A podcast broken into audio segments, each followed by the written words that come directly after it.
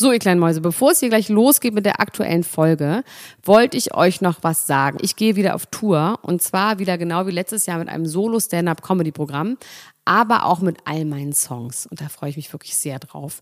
In dem Stand-Up-Programm erzähle ich aus meinem wahnsinnig aufregenden Leben als Deutschlands Nummer 1 Gossip-Podcasterin. Und die Songs werden einfach alle Songs sein, die wir so lieben. Von Ich will nicht nach Monaco über Keine Liebe, I Like My Style. Da ist auf jeden Fall für jeden was dabei. Das Programm heißt, sie hat immer nett gegrüßt und ich bin zwischen dem 28. September und 23. November diesen Jahres in Stuttgart, Köln, Frankfurt, Bremen, München, Hamburg, Hannover und in Berlin. Kauft euch doch mal ein Ticket, wenn ihr die Folge hört. Den Link findet ihr in den Show Notes. Ich freue mich auf euch. So, und jetzt geht's los mit der Folge. Die Niemand muss ein Promi sein Lunchbreak mit Elena Gruschka und Max Lessmann. Frohe Ostern und herzlich willkommen zur allerersten Ausgabe von Niemand muss ein Promi sein Lunchbreak. Pünktlich zur Mittagspause liefern Max und ich euch ab sofort täglich die heißesten Promi-News des Tages. Und Freitag gibt's dann ganz normal die lange Folge. Und los geht's. Ich frage mich natürlich an so einem heiligen Feiertag, was meine guten Freunde, die Kardashians, denn eigentlich an Ostern machen. Natürlich machen die im weitesten Sinne was mit Eiern. Mit eigenen Eiern und in dem Fall mit Chloes Eizellen. Ich gucke für euch natürlich die neue Staffel und ich glaube, ich bin da einer richtig großen Sache auf der Spur. Investigativer Journalismus quasi. Es gibt so eine Szene, wo Chloe und Kim zusammen in einem Schwimmbad, in einem Swimmingpool stehen mit viel zu großen Hüten und viel zu viel Make-up. Und Chloe erzählt Kim, dass sie ein Unterleibsdisease hat. Das wurde gerade rausgefunden, als ihr die Eizellen abgesaugt wurden mit dem Staubsauger für zum Einfrieren.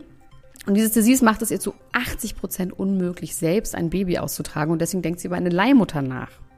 Was das aber für eine Krankheit ist, darüber will sie nicht reden. Sie sagt, I don't want to go into specifics in front of the cameras.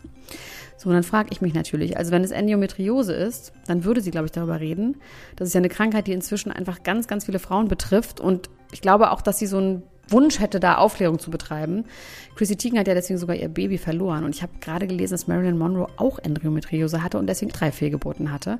Und Kim konnte ja ihre letzten zwei Kinder nicht austragen. Ich weiß nicht, ob es Endometriose war, aber auf jeden Fall hatte sie auch ein Disease. Und das scheint es nicht zu sein. Deswegen glaube ich, dass Chloe's Disease in Anführungsstrichen ein Mummy-Makeover ist, was sie nach der ersten Schwangerschaft an sich hat durchführen lassen, wo der Bauch gestrafft wird und mit an der Seite mit so Scharnieren so festgezurrt wird. Und natürlich wäre diese Bauchstraffung durch eine zweite Schwangerschaft ruiniert. Und es gibt tatsächlich auch Fälle, wo das so eng geschnürt wurde, dass man nicht mehr schwanger werden kann, weil der Bauch einfach sonst platzt. Das ist eine super eklige Vorstellung, das tut mir leid.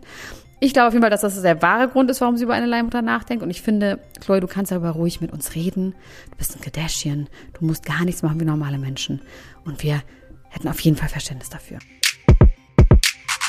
Was weiß Bohlen über Gottschalk? Der Schlagabtausch der Showgiganten geht auch nach dem großen oder eher mittelkleinen DSDS-Finale weiter. Vor dem Finale stichelte Bohlen, im Finale Gottschalk. Dieter würde gerade auf Malle seine Camp David Hemden sortieren. Jetzt kontert Bohlen auf Instagram mit einer Drohung.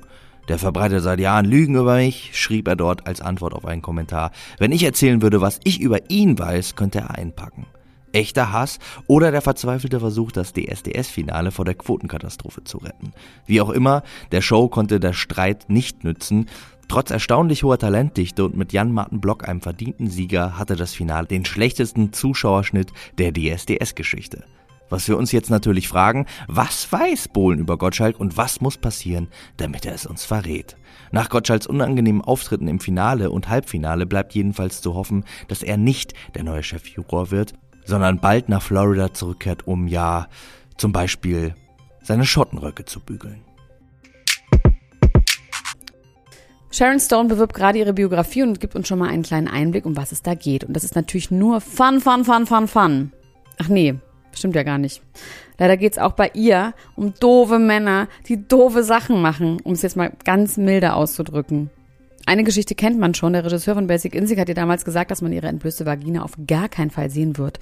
Hat man da ja doch, wie wir wissen. Und der Ausschnitt wurde ohne ihr Einverständnis gezeigt. Das ist ein netter Typ gewesen.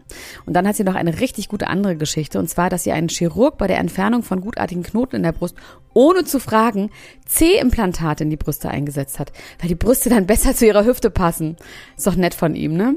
Ich meine, können die nicht mal was Lustiges erzählen? Reicht's denn letztlich nicht endlich mal mit so deprimierenden MeToo und Missbrauchsgeschichten von Frauen?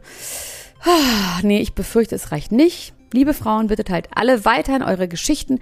Und zwar so lange, bis der letzte doofe Mann hat aufgehört hat, doofe Sachen zu machen. Mein Gott! Justin Bieber im Knast.